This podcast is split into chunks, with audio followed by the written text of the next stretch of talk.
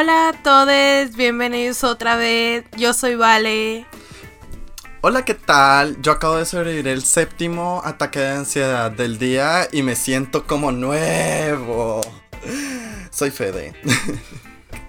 ¿Cómo vas, Vale? ¿Qué tal? Pues bien, como ya estamos de vacaciones, yo no he tenido ataques de ansiedad, no tanto. Ah, no, eso sí, yo siempre de día, de noche, sin vacaciones, con vacaciones. ¿De qué vamos a hablar hoy? Vale. Vamos a hablar de la prepa, el En colegio, Colombia, colegio. la high school. Eh, ¿por, qué, por qué decidimos hablar de la high school? Porque nos hemos dado cuenta que la, las personas suelen romantizar mucho el colegio, la prepa, y siento que es algo que puede llegar a afectarte, eh, pues de cierta manera, porque tienes ciertas expectativas que al final No se No, cumplen. no se Ninguna se cumple. Entonces, bueno, Fede, ¿tú qué creías que iba a ser en, en la prepa del colegio para ti? En mi caso particular, yo creo que cualquier persona que tenga dos gotas de sangre queer en sus venas va a sentirse identificado, que es que pues todo el mundo está explorando y tiene un montón de hormonas y y así toda la cosa, pero yo también hasta ahorita las cosas no han cambiado mucho en ese aspecto, pero pero sentía que lo que mis amigos, entre comillas, mis amigos y mis compañeros estaban explorando era muy diferente a lo que yo estaba, a lo que yo necesitaba. Entonces, eh, sí, el colegio fue la época más horrible y llena de, que me llenó de traumas hasta hoy, que todavía estoy solucionando, pero... Eh, ¿Qué esperaba del colegio? La cosa es que, si mal no estoy, tanto tú como yo éramos niños, o sea, antes de, del bachillerato, así le decimos en Colombia, en primaria, secundaria, en México, tú también tenías como... Te iba muy bien en el colegio, académicamente. Entonces, eh, nosotros como que intentábamos mantener ese nivel siempre y ser destacados. Y de nuevo, en mi caso era más, era mejor que me reconocieran por ser un nerdo, un todo, que por ser maricón. Entonces también era como, ahorita me di cuenta que fue una de las maneras de ocultarme, una de mis, uno de mis closets que yo tenía. Pero, a ver, ¿qué esperaba de... eh, eh, precisamente, como estaba empezando a descubrir esa parte de mi identidad, yo creo que esperaba que la gente como que me aceptara, que la gente como que... poder ser yo mismo sin, sin que la gente me, me juzgara o, o cosas así. Pues, ¿Tú qué esperabas en la prepa? pues, eh, lo mismo, más o menos. eh, bueno, en mi caso también, desde niña siempre he tenido muy buenas calificaciones. Eh, de hecho, cuando yo iba a entrar a la preparatoria, eh, ah, me, me ofrecieron una beca para estudiar en la mejor preparatoria de mi ciudad, pero seguía siendo caro.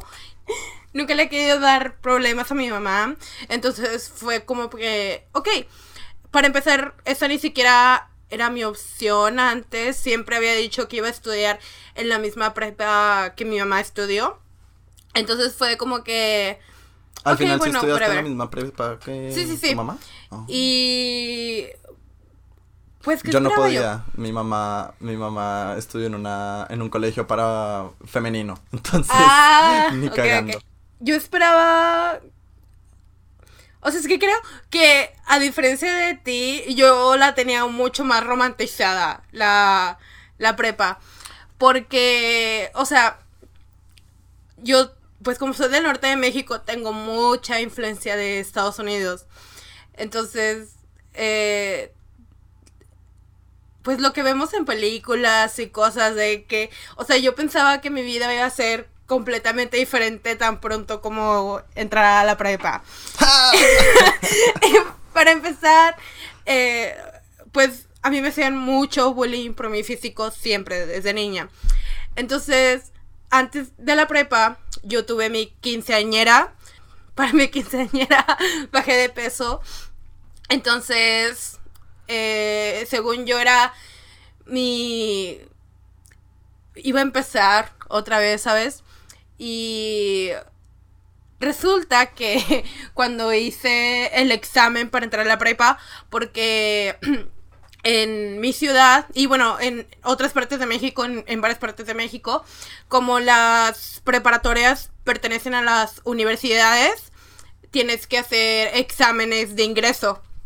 Entonces, cuando yo hice el examen de ingreso a esa prepa, eh, también fue de los primeros lugares en el ranking.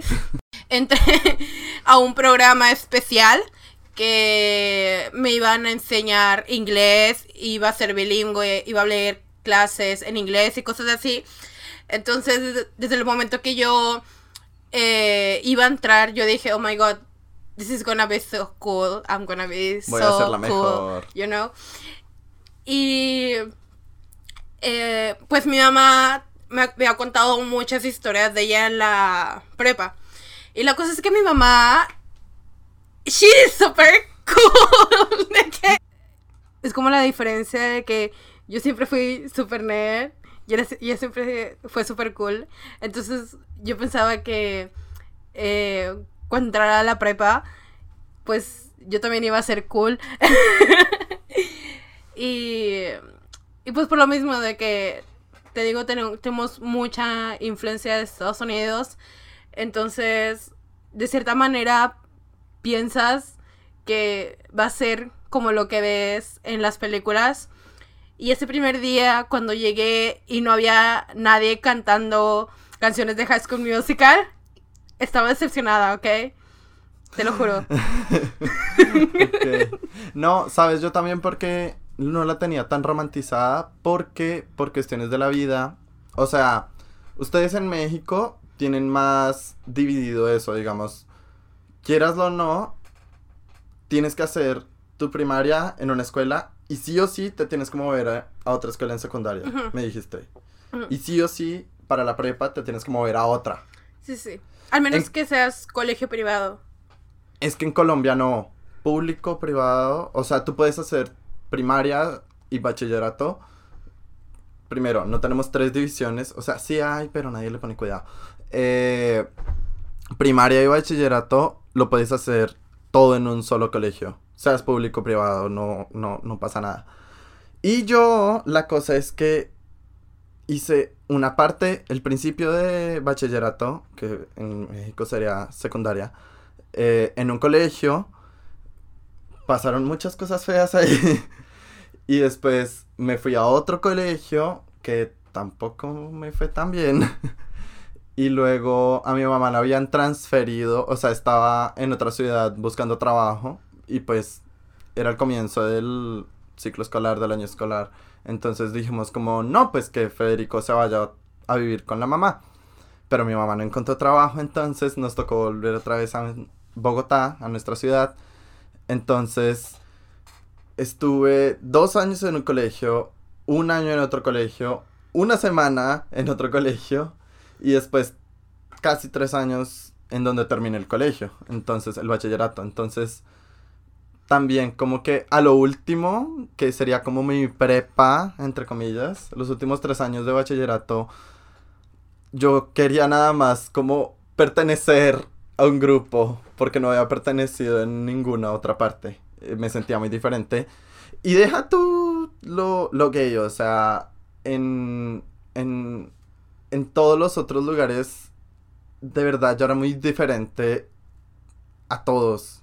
Y, y sentía que todos eran iguales y todos tenían grupo y todos tenían amigos y todos hacían pijamadas y yo nunca iba a ninguna pijamada.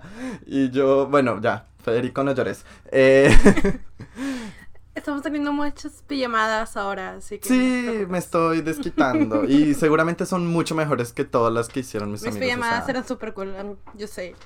la- vale, es la mejor host. Eh, pero sí, entonces yo lo que más esperaba, obviamente, en toda Latinoamérica, no tan fuerte como en el norte de México, pero también teníamos influencia gringa. Estaba esperando, no que cantaran las canciones de High School Musical, pero, pero sí sentir como, ay, estos son mis amigos y, oh, alguien tuvo un problema y todos vamos a solucionarlo. Afortunadamente no vi skins, porque si hubiera visto skins, no, o sea, No, yo tampoco. sí, no, Sí. éramos muy almas de Dios. Sí, pero no, de hecho, eso de que en la prepa haces a tus amigos de toda la vida, creo que es algo que, o sea, a nosotros también no, no lo dicen mucho. Y yo tuve la suerte de que sí hice tres mejores amigas que son mis amigas hasta ahorita y estoy segura que van a seguir siendo mis amigas. Pero creo que fue más que nada por el programa al que pertenecía, no tanto por la prepa. Porque la cosa es que mi, mi experiencia de la prepa fue diferente a lo que es normalmente para todos los demás. Porque... eh, Eres única y diferente. Sí. no, güey. Sí era mi fase de súper única y diferente. Fue cuando me empecé a pintar el cabello de colores. Entonces se pueden imaginar. Pero regularmente en la prepa eh, tienes... Es un poquito parecido a la universidad. Tienes... Haces tu propio horario y puedes estar en diferentes grupos y cosas así eh, en México. Pero la cosa es que como nosotros éramos este Los programa avanzados. especial, ajá, estuve con los mismos compañeros los dos años.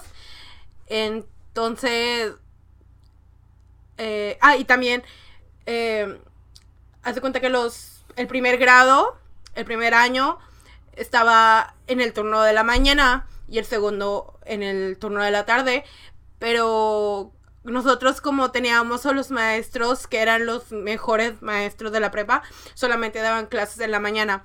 Entonces siempre estuvimos en la mañana. Entonces en el segundo año éramos los únicos de segundo con pura gente de primero. Y pues estaba con pura gente que también tenía ese estereotipo de nerds y era un ambiente muy competitivo. Y pues, o sea, al final nos hicimos muy cercanos por lo mismo. Eh, pero yo creo que si no, no hubiera estado en ese grupo, mi experiencia hubiera sido totalmente diferente.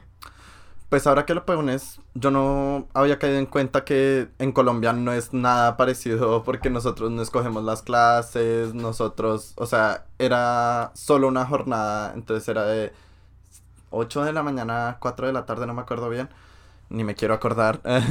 la verdad, todo lo que voy a decir es inventado porque esos tres años de mi vida fueron borrados, la verdad, por el bienestar de mi salud mental. No, no, no. Eh, éramos, además mi colegio era chiquito. ¿Tú cuántos compañeros de clase tenías? Como menos de 30.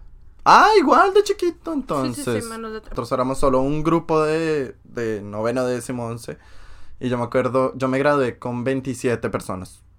Ah, pero, o sea, mi escuela eran como 2.000 personas.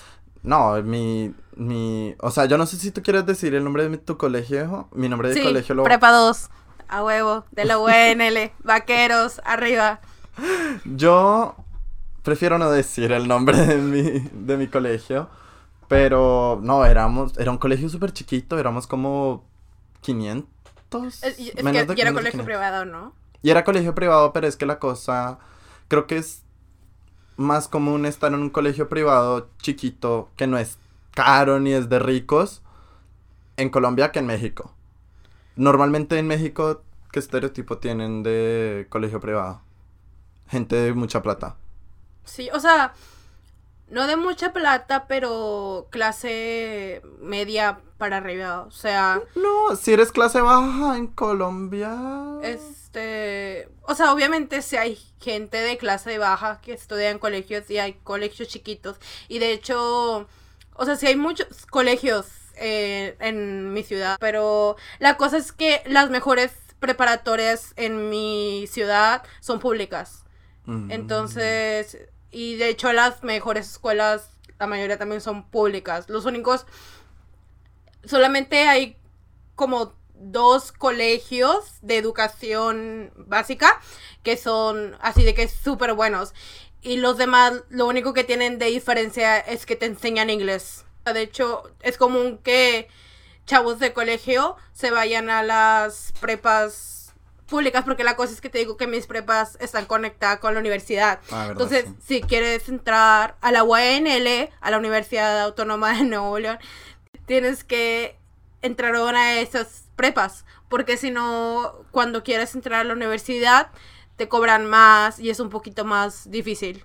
Entonces, por eso, de hecho creo que también por eso tenemos tanta presión en la prepa, porque es como que ya un paso para la universidad, para tu vida y todo. Y no, no estoy segura de, si tú también sales a esa edad, pero salimos a los 16, 17 años, que para mí se me hace, o sea, es demasiado chiquito para entrar a la universidad, demasiado. Sí, completamente de acuerdo. Es que en serio me intento acordar de qué expectativas tenía y, o sea, fue tan duro el choque de lo mal que me sentía en el, en el colegio. Y que en realidad, o sea, sabía, por dentro sabía que tenía que sobrevivir por esos tres años mínimo. O sea, sí o sí tenía que graduarme del colegio. Entonces, pero ya después de darme cuenta que todo fue bastante duro. En serio, no me acuerdo qué expectativas tenía. Porque ya nada más es como que, en serio, en serio no me acuerdo. Dime más expectativas que tú tenías. O sea, yo ahorita ya no tanto expectativas, pero ya estando en el colegio, yo creo que la, o sea, pensándolo ahora, creo que vivía en una burbuja en la que estaba tan enfocada en mi futuro que no estaba viviendo el presente, ¿sabes? O sea, yo no tengo malos recuerdos en sí de mi prepa, pero tengo muy malos recuerdos de cómo me sentía y cómo me ponía.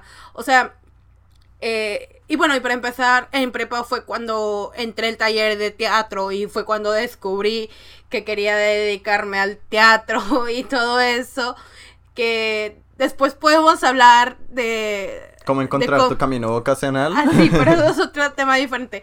Pero por lo mismo, o sea, o sea, yo tenía toda mi vida planeada que iba a estudiar leyes como mi mamá, pero, y pues a la prepara de que, ok, te tienes que enfocar, tienes que sacar ciertas calificaciones, ciertas cosas para eh, lograr lo que quieres, ¿no?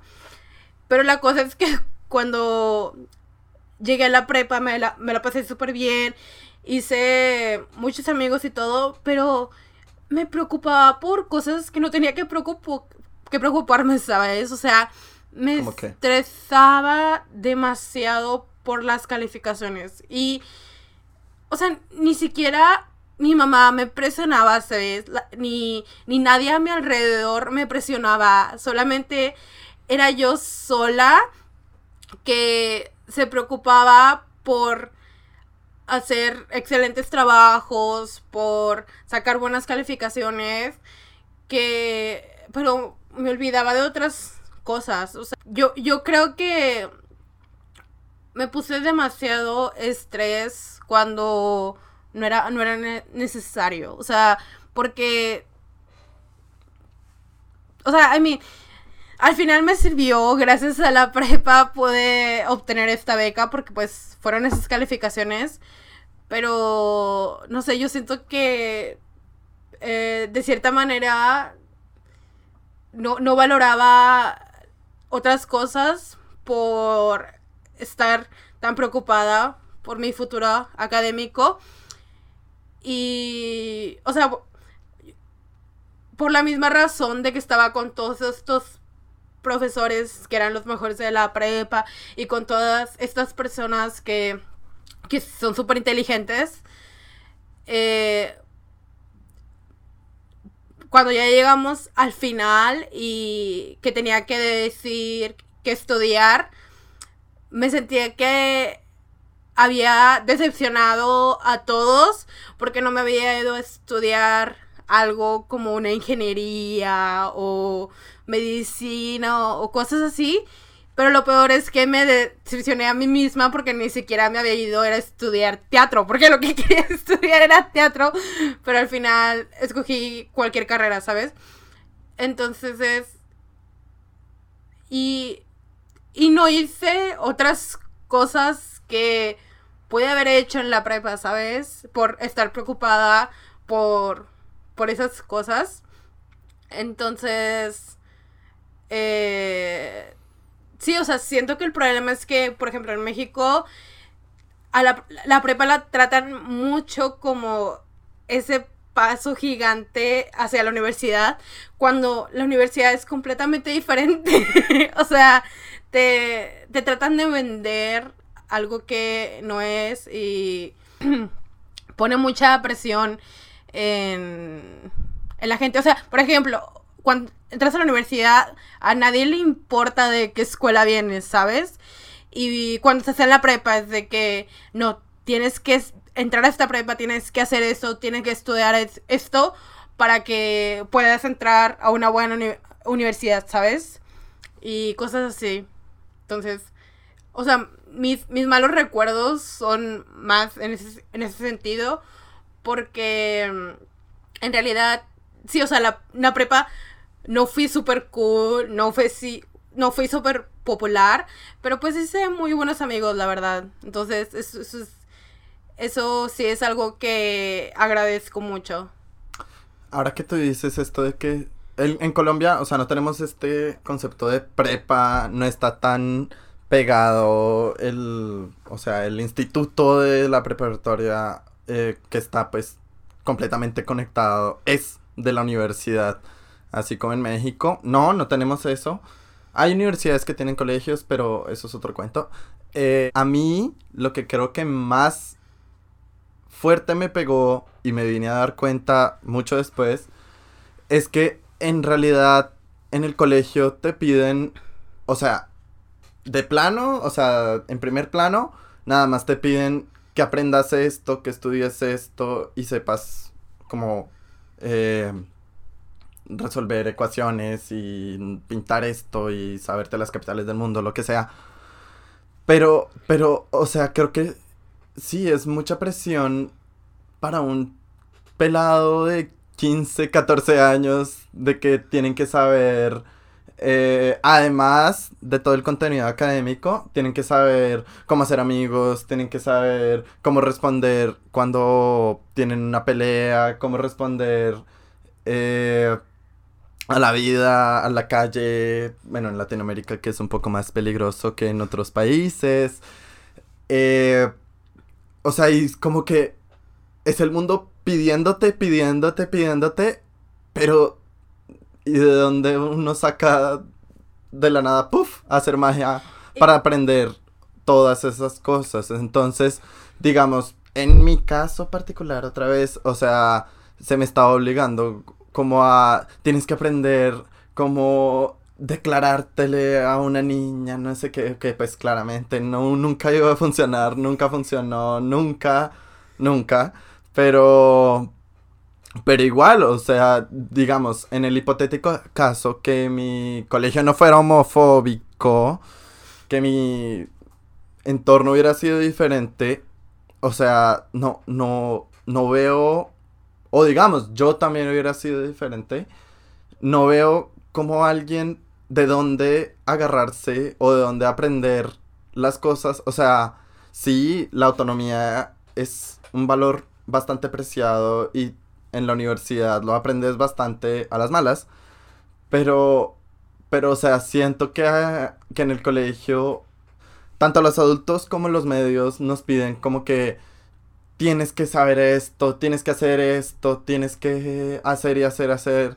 Y dicen, tienes que, pero no te dan el método o, o, o un punto de partida o algo, sino que tú, tú tienes que encontrar la manera de cómo llegar ahí. Y, ¿sabes qué es la cosa que siento? Bueno, al menos es lo que yo, o sea, recordando cómo, cómo actuábamos, nos tratan mucho como si ya fuéramos adultos, ¿sabes? Y, nos tratan mal por no hacer las cosas de adultos bien. Ajá, exacto. Pero la cosa es que cuando estás en la prepa, no, no eres un adulto. Sigues siendo un niño. Y, o sea, de hecho, o sea, yo lo veo hasta ahorita que pues ya, ya soy un adulto. Entre comillas.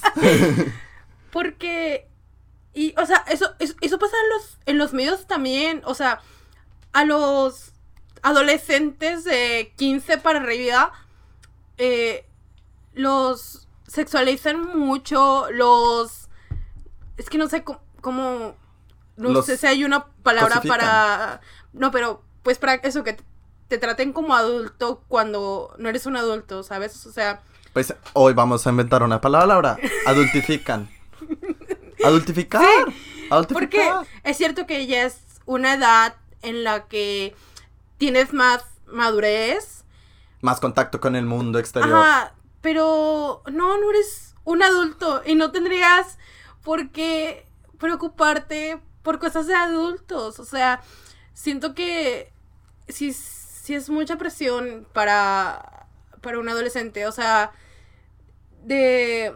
Es que hay mucha gente que siente que si no eres nadie en la prepa, por ejemplo, después no vas a ser nadie y eso es...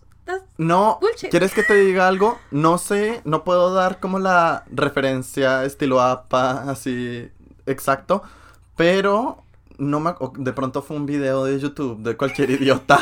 TikTok. No, yo no tengo TikTok. Por cuestiones de salud. Me encantan tan los TikToks, pero, pero sé que si descargara TikTok, nunca me volvería a salir de mi cuarto, nunca volvería a ver la luz del día. Bueno, Eh, no, pero vi algo, por lo general, la, la gente que es cool o popular en el colegio, la prepa, tiene demasiada presión después porque ya llegó a un punto máximo en su vida a una edad muy corta. Entonces es de que, oh sí, a los 17 yo era el más popular, todas las viejas me querían, o en el caso de una mujer, yo sí, yo era la más amiguera, no sé qué. Entonces, para poder mantener ese ritmo ya después en el mundo real es muy fuerte. pues, o sea, simplemente creo que nos pasó a nosotros, de cierto sentido. O sea, en la prepa ambos éramos muy inteligentes y muy... Pues destacábamos en este sentido. Y luego llegamos acá. Y fin de la historia. que- Gracias por escucharnos. Adiós. Realmente sacar buenas notas. Eh, Primero, no lo es todo. ajá. Definitivamente no lo es todo. Pero sobre todo en nuestros países. Es. No es, no es que sea sencillo. Pero es que sacar buenas notas no define nada. Porque es todo un sistema que está construido para que cierte- cierto tipo de, de personas destaquen. Lo ideal sería que los niños pudieran nada más estudiar, pero simplemente la educación no es algo que nos hemos puesto como primero siempre porque hay mucha gente que tiene que trabajar, que tiene otros problemas y, o sea, simplemente hay gente que tuvo el privilegio de concentrarse nada más en, en- en sus trabajos, en su escuela y pues obviamente, o sea, nosotros sabemos que puede llegar a ser muy difícil, pero por lo mismo también sabemos que en la vida real eso no significa nada. O sea, cuánto tienes de en tu diploma, en tu promedio, a nadie le importa. y O sea, ¿qué más qué tiene más mérito? Alguien que no sé, tuvo que superar un divorcio de los papás, un fallecimiento de algo y no tiene tan buenas notas, pero todavía logró graduarse, o alguien que no tuvo nada de estos problemas y solamente tuvo, su único problema era hacer la maqueta bien o aprenderse la tabla periódica Sí, o sea, y pues sí, o sea, obviamente no desvalorizamos el sacar buenas notas porque a mí, tipo, sabemos lo que se batalla, pero... aquí nos sí. esforzamos tantito también, no piense que somos tan vagos.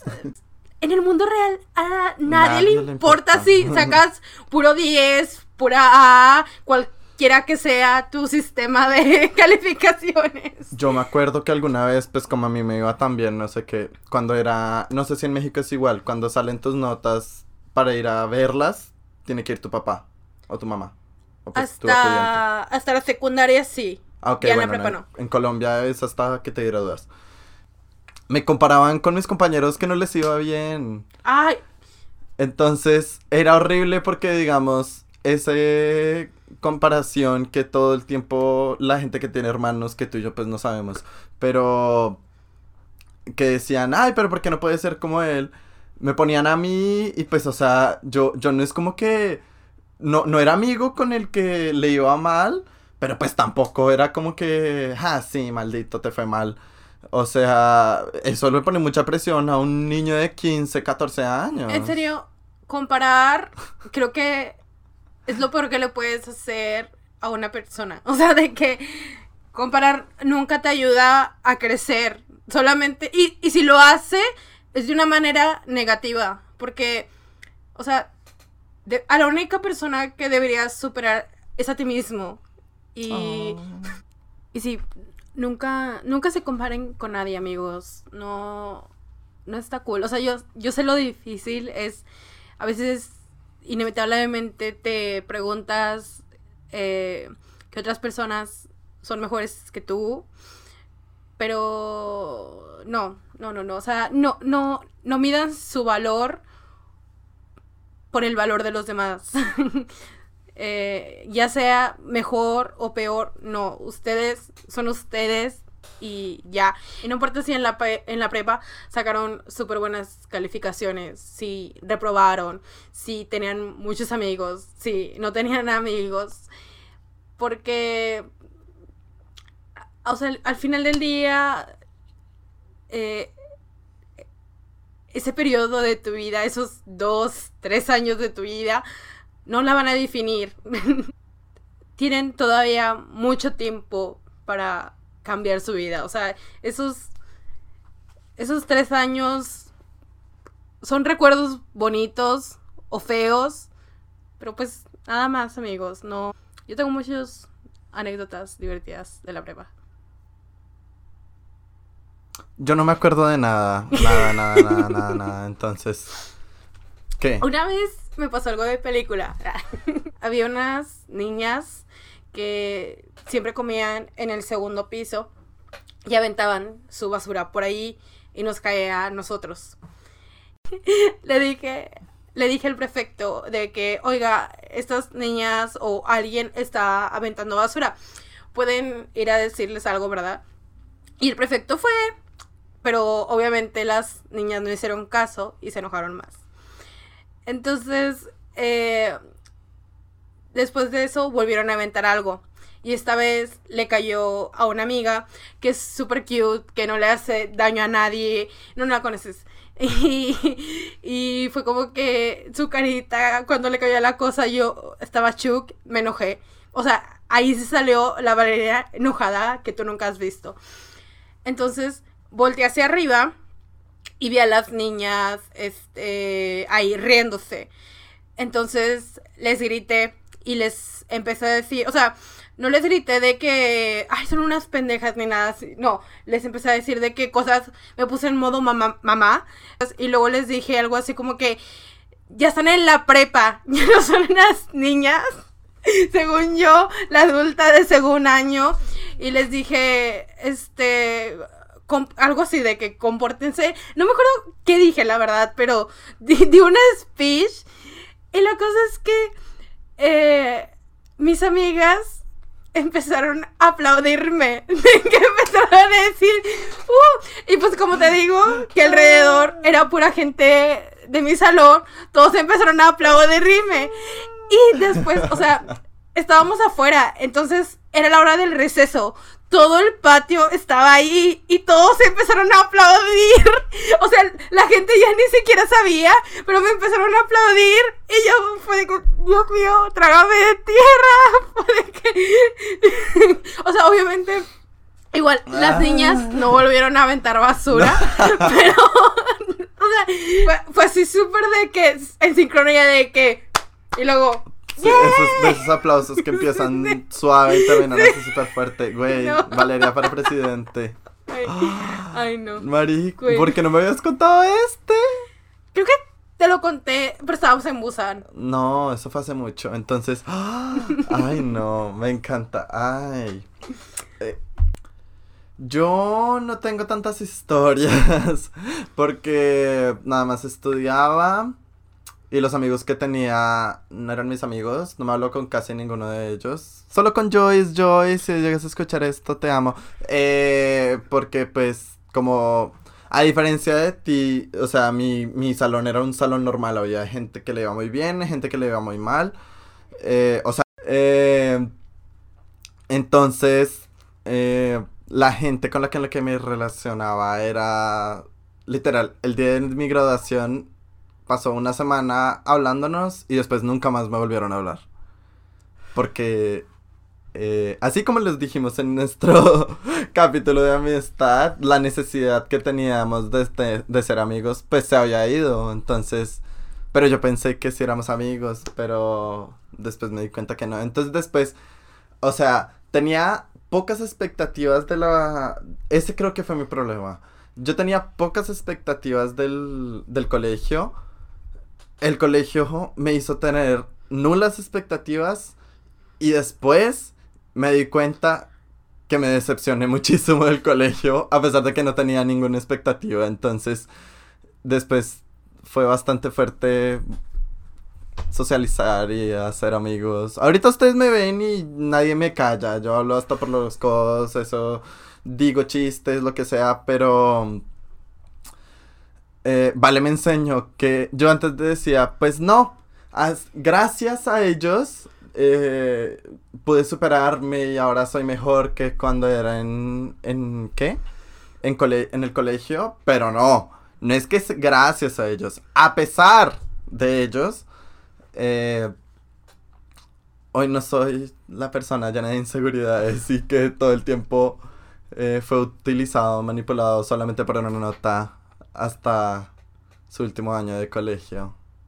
Y por eso también, o sea, la gente que dice que los amigos de, del colegio, de la prepa, son para toda la vida, porque después toda la gente que te vas a encontrar son de tu misma carrera, entonces hay mucha competitividad, hay mucha gente en el trabajo después, entonces es de que quién le cae mejor el jefe, no sé qué, o sea, mm, sí puede hacerse eso, pero normalmente la gente que dice eso es gente que se quedó atrapada en el colegio y no ha dejado de ir esa etapa. Ok, sí, así como Vale tiene las showdeadas, las amo, niñas. eh, que, que son amigas muy de reales, sinceras y que espera tener para toda la vida.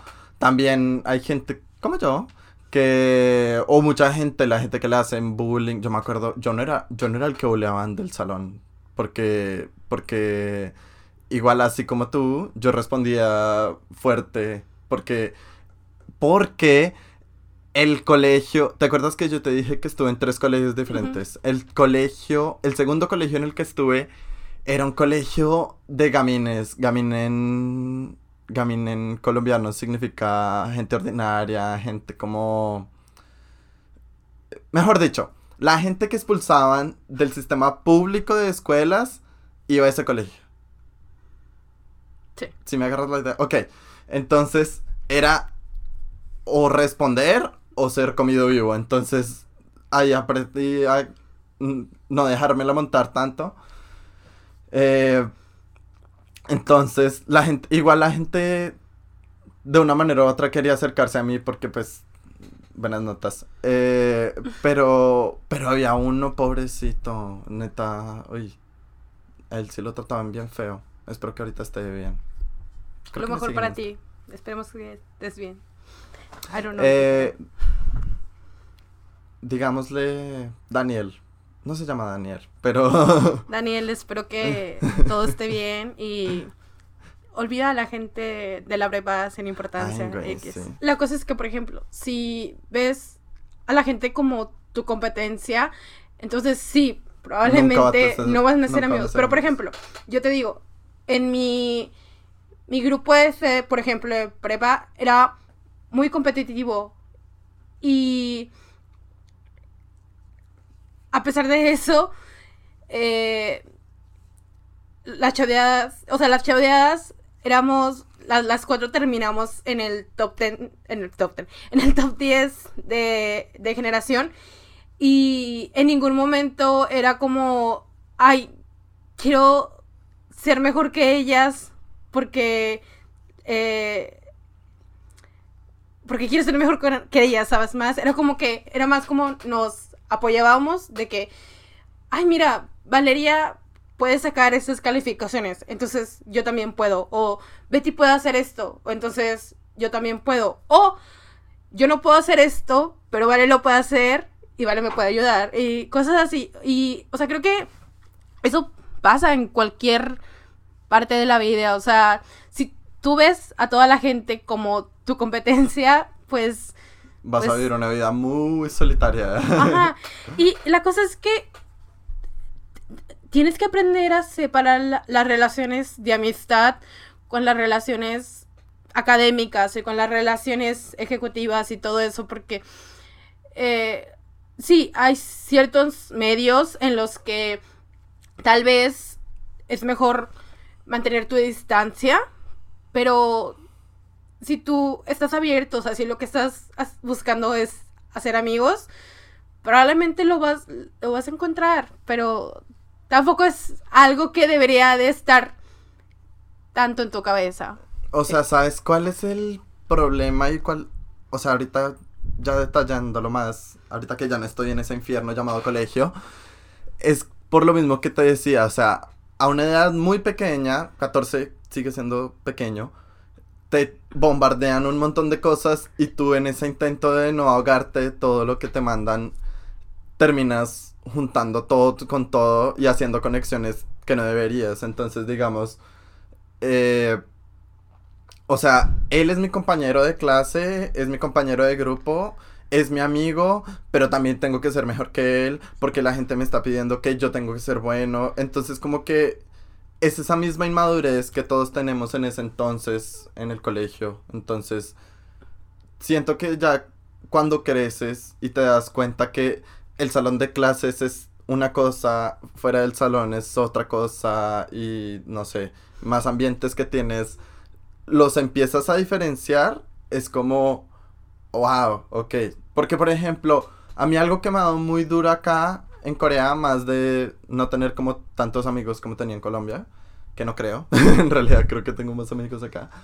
Pero es que, por ejemplo, yo aprendía las cosas de mi carrera de química ayudándoles a mis compañeros en la carrera. Entonces me decían como, Fe, no entiendo esto. Y yo, la verdad, yo tampoco, pero espérate. O sea, vamos a solucionarlo juntos y eso es como que, ah, ok.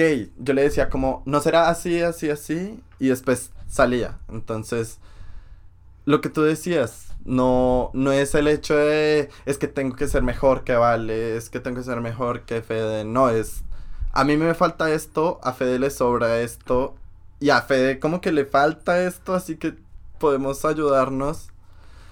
Y sí, o sea, la verdad, bueno, qué bueno que tú en el colegio de, de la prepa todavía sacas amigos, más de un amigo, para hablarte toda la vida, pero yo la verdad no me quiero encontrar con nadie ahorita, de mi colegio. O sea, yo cuando estaba en la prepa, yo pensaba que no había drama ahí pero, o sea, ya ahorita que conozco un poquito más a todos y soy un poquito más cercana a otras personas que no era cercana en ese momento, güey.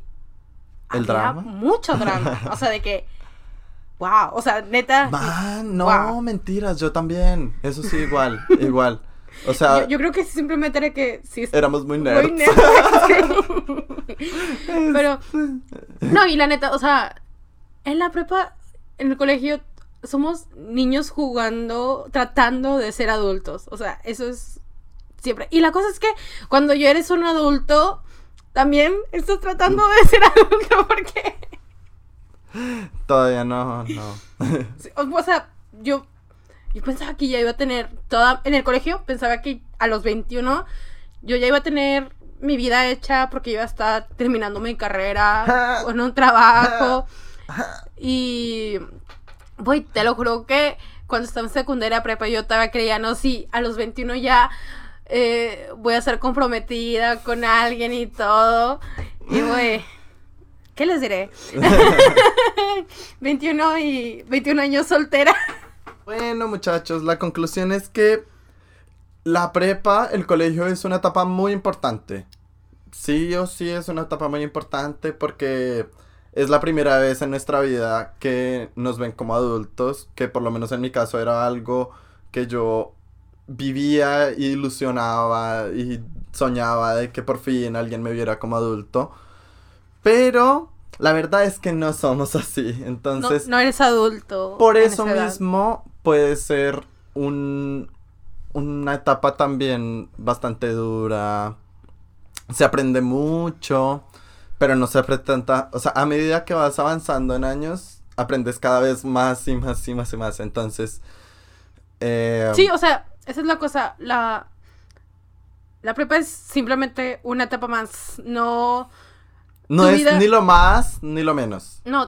Es una etapa muy importante, pero no es la más importante. Créanme, van a tener cosas mucho más grandes y muy probablemente es una etapa que así piensen que la hayan disfrutado mucho, hubo muchos problemas y no se han dado cuenta o es algo a lo cual se están agarrando porque no quieren enfrentar las responsabilidades de la vida adulta.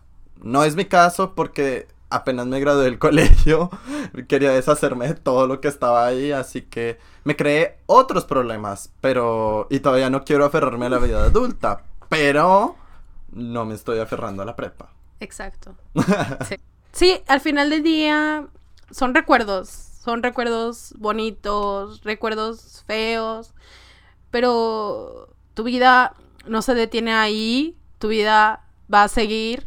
Y no nada más en la prepa, pero lo que sea que tú hayas sido en el pasado, eh, no Puede def- ser diferente hoy. Sí, sí, sí. Y eso fue todo por hoy. Muchas gracias por escucharnos. Recuerden seguirnos en nuestro Instagram, Somec99, S-O-M-E-K 99. Y también nos pueden escuchar por Anchor, Google Podcast, Spotify, Breaker y Radio Public. También recuerden seguirnos en nuestros Instagrams personales que se encuentran en el Instagram de podcast. Y para que nos manden sugerencias de temas que quieran escuchar. También para que nos cuenten ustedes qué les pareció la high school. ¿Tienen alguna anécdota que recuerden? ¿Hay algo que extrañen? Si no se la pasaron bien, cualquier cosa, ahí platíquenos en el Instagram y los vamos a estar leyendo. Y eso fue todo por hoy. Bye.